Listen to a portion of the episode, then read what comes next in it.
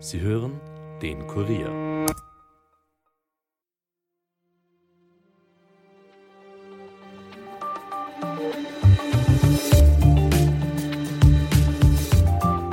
Die Invasion der Ukraine kostet Russland viel Geld. Es gibt Sanktionen, die Wirtschaft ist geschrumpft, junge Arbeitskräfte sind entweder geflohen oder an der Front. Aber nicht alle verlieren am Krieg. Manche sind sogar reicher geworden. Viele russische Oligarchen halten sich nach außen hin zu ihrer Unterstützung für Putin bedeckt.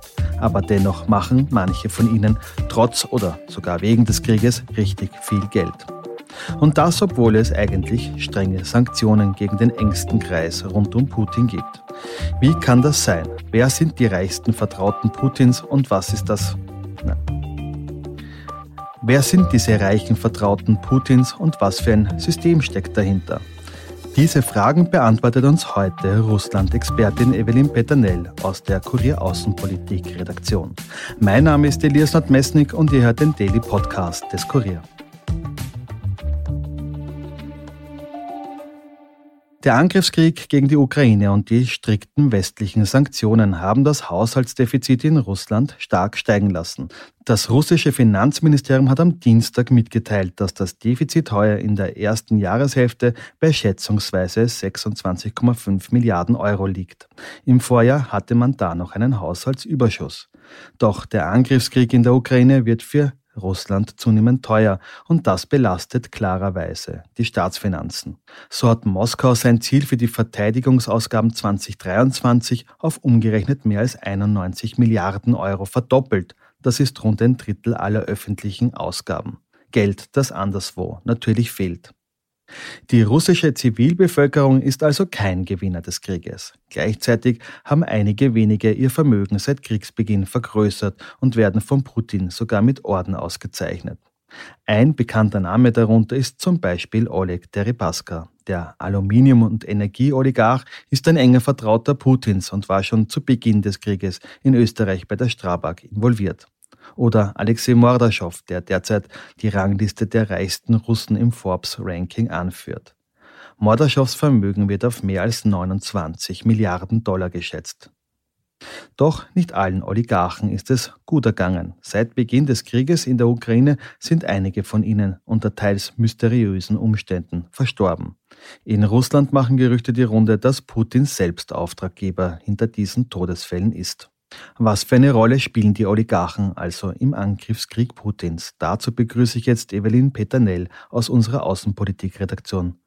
Hallo Evelyn, willkommen im Studio. Danke für die Einladung.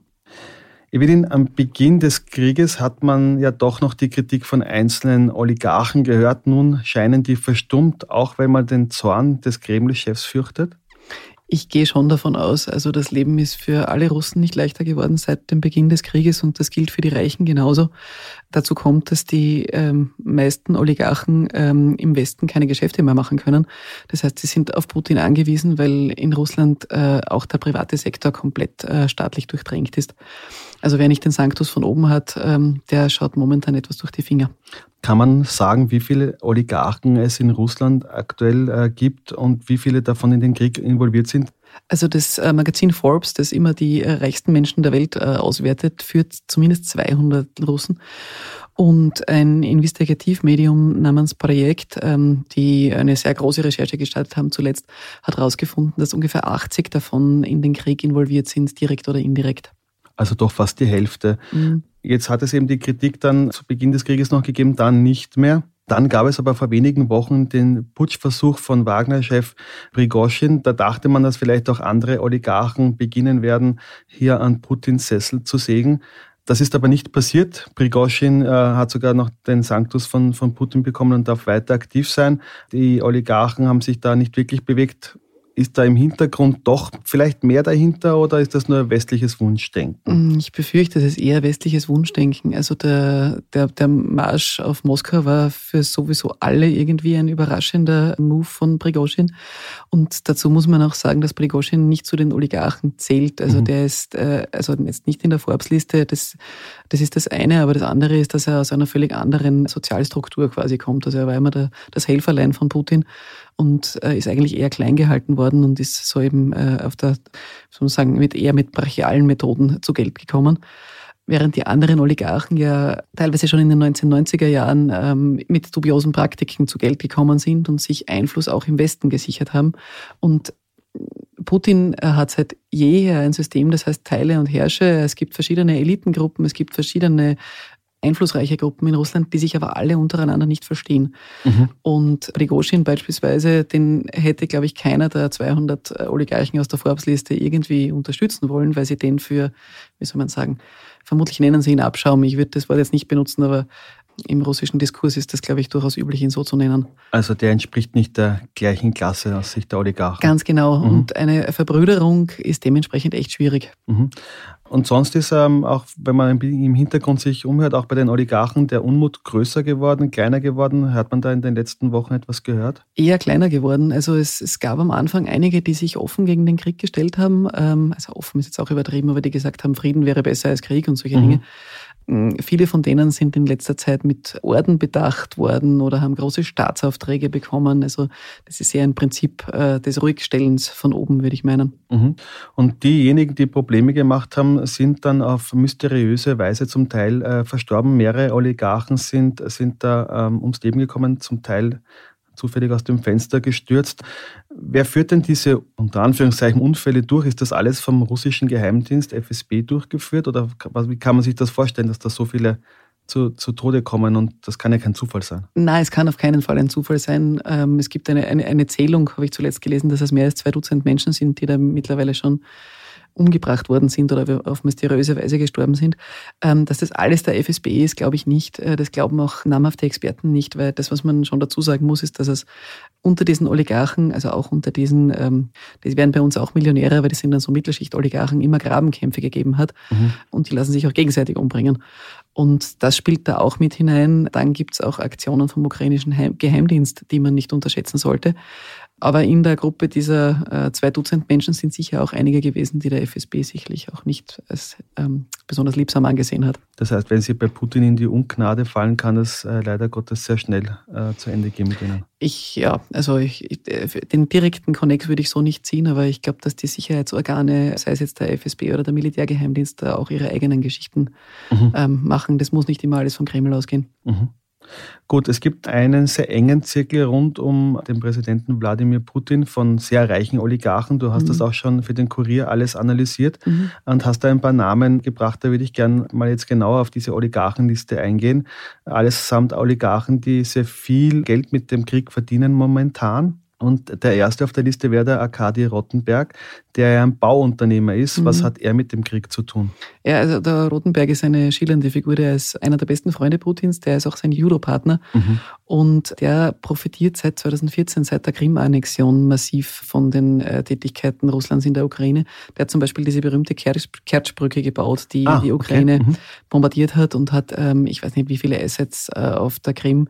Der hat auch dieses riesige Jugendlager, dieses Patriotismuslager auf der Krim. Äh, da hat er die Räumlichkeiten geschaffen ist dafür auch mit mehreren ähm, Orden ausgezeichnet worden. Aha, da sind wir wieder bei den Orden. Das genau. heißt, die, die sich brav verhalten, die bekommen die Orden. Ein Name, der hierzulande sehr bekannt ist, ist der Oleg Deripaska. Der war ja sehr lange bei der Strabag involviert und die Strabag hat auch sehr viel in Russland ja gebaut. Mittlerweile ist er da äh, entfernt worden, da gibt es noch immer rechtliche Streitigkeiten. Aber mhm. was hat denn Deripaska mit dem Krieg zu tun? Ist er wirklich so ein Profiteur des Krieges, wie er es in den westlichen Geheimdiensten heißt und deswegen auch auf den Sanktionslisten? Ja, also Deripaska ist eine zwiespältige Person, weil nach außen hin distanziert er sich von dem Krieg. Also mhm. er war auch äh, bei dieser großen Recherche von diesem Investitionsfonds Investigativmedium der Einzige, der geantwortet hat und offiziell gesagt hat, der Krieg gehört beendet. Aber er hat ein riesiges Aluminiumunternehmen und das wiederum liefert Rohstoffe für die Bomben, Raketen und Jetherstellung. Insofern verdient er durchaus an Putins Krieg sagen die Recherchen des, Pro des Projekts, muss man jetzt dazu sagen, mhm. weil ich habe es nicht, kann es natürlich nicht, nicht nachrecherchieren. Aber könnte er sich auch groß dagegen wehren, dass, dass sozusagen seine, seine Industrieprodukte dann für den Krieg verwendet werden? Das ist genau der Punkt. Ich glaube, also wer momentan in Russland reich ist, der muss mitmachen oder ähm, wandert aus. Mhm. So auch Alexei Mordaschow, der ja ganz groß im Stahlsektor drin ist und das bedeutet, dass er ganz sicher in der Rüstungsindustrie stark involviert ist, weil äh, für Panzer und all Mögliches braucht man wahrscheinlich den Stahl. Ganz genau. Der Mordaschow ist momentan die Nummer eins auf der Forbes-Liste, also das ist der reichste Russe überhaupt. Den kennt man bei uns aber nicht so. Der ist momentan auch besonders reich geworden, weil die Stahlindustrie ähm, die äh, Kriegswirtschaft natürlich antreibt. Und ähm, was dazu kommt, ihm gehört eine riesige Medienholding, die NMG nennt sich die, mhm. die kontrolliert auch den größten russischen Sender, den Pervi-Kanal. Und über den wird massiv Kreml-Propaganda betrieben. Dementsprechend verdient er da auch gut. Mhm. Das heißt, nicht nur sozusagen der Stahl, also nicht nur die Panzer, sondern auch die mhm. Medien werden von Oligarchen kontrolliert. Mhm. Ähm, ich habe äh, gelesen, dass es Oligarchen gibt, die ja sogar in der Ukraine geboren wurden und dennoch auf der Seite Russlands stehen und äh, Wladimir Putin unterstützen. Was ist denn da dran? Stimmt das? Ja, das stimmt. Und das ist natürlich, die, die Geschichte ist nicht so einfach, weil das sind Menschen, die in der Sowjetrepublik Ukraine geboren worden sind. Also die haben schon eine gewisse Sozialisierung, die ähm, vielleicht auch in das Narrativ Putins passt, ähm, der ja wieder ein, ein großes imperiales Reich wie die UdSSR herstellen will. Zwei davon sind recht bekannt, der Viktor Wechselberg und der Michael Friedmann. Beide sind mit Aluminium und Stahl groß geworden und beliefern auch große Rüstungsbetriebe. Der Friedmann ist insofern ganz spannend, weil der hat sich am Anfang auch vom Krieg distanziert, ist dann sanktioniert worden und hat dann äh, in mehreren Interviews lamentiert, dass er sich jetzt nicht mal mehr eine Putzfrau leisten könnte. Ähm, ja. Und der hat aber mal in einem Interview kurz nach Kriegsbeginn was relativ Spannendes gesagt. Ähm, er meinte, zu Putin etwas gegen den Krieg zu sagen, wäre für jeden Selbstmord. Mhm. So viel zu deiner These, dass jeder Oligarch, der sich gegen ihn stellt, vom mhm. FSB ähm, über die Klinge springen äh, gelassen wird. Ähm, also dementsprechend, der, der fügt sich halt auch in das System ein. Mhm. Der hat sogar offen zugegeben. Auffällig ist, dass diese Oligarchen ja auch teilweise Pässe von anderen Ländern haben. Zum Beispiel, ich glaube, im Falle von Friedman ist es auch der israelische Pass. Mhm. Ist das so, dass diese, dass diese, diese Gruppe von Oligarchen auch ähm, nicht nur sozusagen in Russland stationiert ist, sondern eben auch in Israel oder mhm. eben auch in Zypern, um dort ihre Geschäfte weiterführen zu können? Ja, natürlich. Also die beliebtesten Pässe sind äh, der zypriotische, der israelische und der, der britische. Also die Briten waren auch sehr freigebig. Ähm, die hatten zwar nicht so ein Golden Visa-Programm wie die Zypern, da mhm. bekamst du den Pass für eine nette Investition auf der Insel. Und ähm, in Israel ähm, ist es die jüdische Herkunft, die dir den Pass verschafft. Das ist eben bei Michael Friedmann so. Aber natürlich, die haben dort investiert, die haben sich auch dort ihre Netzwerke geschaffen und das ist halt momentan schwierig, weil sie können schon ausreisen, ähm, aber sie haben dort, sie, sie können sich dort nicht bewegen. Es mhm. ist alles eingefroren und dementsprechend sitzen sie auch in Russland fest. Das heißt, es ist eigentlich auch für die Oligarchen gar keine so äh, leichte Situation. Ähm, ja, wenn man so viel Geld hat. Wenn man so viel Geld hat, kann man es halt nur in Russland ausgeben. Genau. Ähm, einen äh, Namen, den wir schon kennen, zumindest die Leute, die ein Antivirenprogramm auf ihrem Computer haben, ist Evgeny Kaspersky. Der hat, äh, ist Softwarehersteller und hat ein ganz bekanntes Antivirusprogramm äh, in den 90ern, glaube ich, begonnen schon zu schreiben. Mhm. Mittlerweile ist man im Westen weggegangen von diesem Produkten, weil man Spionage fürchtet oder einfach auch Datenmissbrauch. Ist da was dran und äh, welche Rolle spielt denn Kaspersky vielleicht auch äh, in dem ganzen Konstrukt rund um den Krieg in der Ukraine? Also der Kaspersky ist einer derjenigen, die tatsächlich offensichtlich vom Krieg profitiert haben, weil sein Reichtum, so hat, hat Projekt recherchiert, ist massiv gestiegen, obwohl der Westen äh, eben das Antivirusprogramm von seiner Firma Kaspersky Lab nicht mehr benutzt. Er kooperiert mit Rostec, nennt sich das. Das ist der Technologiekonzern, der dem Staat gehört und macht für die Sicherheitssoftware, macht Chatprogrammierungen, also alles, was irgendwie mhm. mit IT zu tun hat und wird dementsprechend momentan mit Geld überhäuft. Und der ist aber insofern ganz spannend, weil er nicht so der typische Oligarch mit Yacht und äh, 17 Villen ist, sondern der lebt ohne Mobiltelefon und äh, irgendwie relativ abgeschottet irgendwo in Russland und ist so von seiner Ideologie her ähm, schon sehr auf Putin-Linie und ist ein großer Fan von so autoritären Regimen wie in China und findet zum Beispiel den Herrn Nawalny ganz, ganz schrecklich. Mhm. Aber er ist auch gleichzeitig ein Technologieverweigerer, was insofern interessant ist, da er damit reich geworden ist. Allerdings. Ähm, einen Oligarchen haben wir noch gar nicht angesprochen. Das ist aber eigentlich zumindest vor dem Krieg der bekannteste Oligarch gewesen, nämlich Roman Abramowitsch, der unter anderem den Fußballclub mhm. Chelsea besessen hat, muss man sagen. Der wurde ja dann gezwungen, den zu verkaufen. Der war jahrelang das russische Aushängeschild im Westen und hat sehr viele Connections, also sehr viele Verbindungen geknüpft auch. Der hat auch zu Beginn des Krieges eine Rolle gespielt und hat da versucht auch ein wenig zu vermitteln. Mhm. Mittlerweile gar nicht mehr. Warum? Mhm. Ja, das ist eine gute Frage, die keiner so gut beantworten kann. Also er ist, der hat die, die längste Zeit irgendwie versucht, so eine Schaukelpolitik zu betreiben. Er hat gegen die, er hat die Sanktionen versucht zu bekämpfen vor Gericht, ist damit gescheitert. Dann hat er sich, glaube ich, versucht, eben mit äh, diesen Vermittlungsversuchen, die dann gescheitert sind, auch ein bisschen die Gunst des Westens wieder zu erkaufen. Das ist alles irgendwie baden gegangen. In Russland ist es total still um ihn. Auf der Forbes-Liste ist er auch abgerutscht, also allzu viel verdienen dürfte er nicht. Er ist auch nicht bei diesen 80 Profiteuren des Krieges dabei, die mhm. das Projekt recherchiert hat.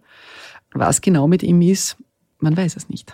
Das heißt, wir wissen gar nicht, wo sich Abramowitsch derzeit aufhält? Ich zumindest nicht. Also mhm. andere vielleicht, aber der FSB weiß es sicher. Der FSB weiß es sicher. Du hast es schon angesprochen, die Sanktionen. Ähm, das sind ja sehr viele Konten von Ihnen jetzt eingefroren. Trotzdem konnten die Oligarchen ihr Vermögen eben trotz oder sogar wegen des Krieges ja vergrößern. Wie geht das? Also das mhm. ganze Geld, das man im Westen hat, ist ja weg. Das heißt, das muss ja mal ein ordentliches Minus sein und trotzdem macht man ein Plus. Also nicht jeder hat profitiert. Ähm, einige sind schon auch ein, ein, wenig ärmer geworden, wenn man das Wort ärmer da benutzen kann. Aber es gibt zum Beispiel Branchen, die sind von den Sanktionen nicht so massiv betroffen, wie zum Beispiel die Düngemittelbranche. Mhm. Da hat Russland ja massiv darum gekämpft, dass da die Sanktionen, die minimalen, die es gegeben hat, wieder aufgehoben werden. Und die Düngemittelpreise sind im Zuge der Getreidekrise, die Russland ja provoziert hat, muss man dazu sagen, ähm, massiv gestiegen und dementsprechend äh, gibt es Oligarchen wie den Herrn Dmitri Mazepin. Der ist, ähm, glaube ich, äh, dessen Reichtum ist ums Dreifache gestiegen seit Kriegsbeginn, weil sein, seine Firma Uralchem nennt sich die. Mhm der größte Düngemittelexporteur Russlands ist. Mhm. Ähm, und selbiges gilt halt für die Stahlindustrie, äh, die ohnehin für den Inlandsmarkt äh, produziert hat, etc. Ähm, das ist halt ein, ein Auswuchs der Kriegswirtschaft in Russland. Mhm. Trotz dieser ganzen Sanktionen. Die Sanktionen waren ja eigentlich dazu gedacht, Russland äh, in die Knie zu zwingen und an den Verhandlungstisch zu zwingen und, und diesen Krieg rasch zu beenden. Das hat nicht wirklich in dem Umfang funktioniert, wie sich das der Westen erhofft hat. Das Wiener Osteuropa-Institut hat vor kurzem eine neue Prognose für die russische Wirtschaft veröffentlicht und demnach hat Russland die Rezession 2022 hinter sich gelassen und mhm. 2023 soll die Wirtschaft des Landes sogar wieder wachsen. Da ist natürlich sehr viel Kriegswirtschaft drin, das muss mhm. man natürlich schon sagen. Die Arbeitslosigkeit ist auf einem Tiefstand. Haben die Sanktionen ihre Wirkung verfehlt? Kann man das jetzt schon sagen? Sie waren zumindest nicht so treffsicher ähm, wie gewünscht und es ist nicht der Super-GAU herbeigeführt worden. Vor allem äh, haben sie politisch keine Relevanz gehabt. Wirtschaftlich steht Russland nicht auf so ganz festen Beinen, wie die Zahlen glauben machen wollen, weil sehr viel Statistik, die aus Russland kommt, äh, muss man sehr genau beäugen.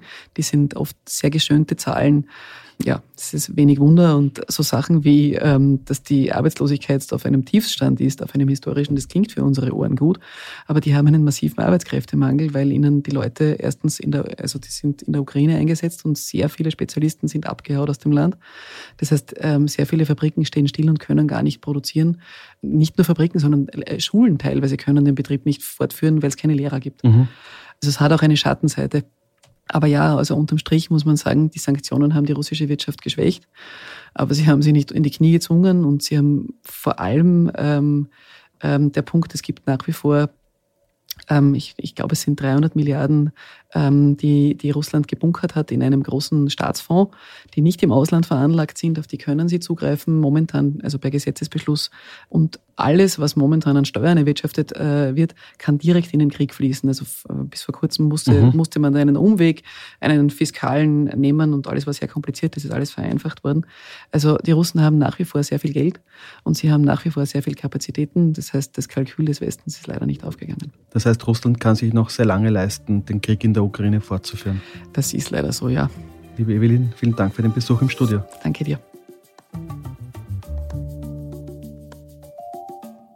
Und wir kommen jetzt noch zu weiteren Meldungen und bleiben dabei gleich noch in Russland. Bei einer Explosion auf einem Fabriksgelände nahe Moskau sind Dutzende Menschen verletzt worden. 52 Menschen haben medizinische Hilfe gesucht, hat der Gouverneur der Hauptstadtregion Andrei Vorobjow am Mittwoch im Staatstv gesagt. Zu den Ursachen könne er sich nicht äußern. Es seien Ermittlungen eingeleitet worden. Die Ukraine hat aber schon mehrmals mit Aktionen auf russischem Staatsgebiet aufhorchen lassen. Zuletzt sind Drohnen in die Moskauer Hochhäuser geflogen. Und die Unwetter der vergangenen Tage in Österreich sind zwar für die betroffenen Gebiete katastrophal gewesen, die Tourismusbetriebe am Neusiedlersee können jetzt aber aufatmen. Denn die enormen Regenfälle im Frühling und Sommer haben dem Neusiedlersee geholfen. Der Pegelstand des Sees ist um 18 cm höher als im Vorjahr. Die heurige Bade- und Segelsaison ist damit zwar gerettet, um beim Pegelstand auf das langjährige Mittel zu kommen, fehlen aber noch immer 30 Zentimeter. Das war's für heute von mir. Noch einen schönen Tag. Ton und Schnitt von Dominik Kanzian. Mitarbeit von Marlene Pichelmeier. Wenn euch der Podcast gefällt, abonniert uns auch auf Apple Podcasts oder Spotify und empfehlt uns euren Freunden. Bis bald, passt auf euch auf. Elias Nordmesnik over and out.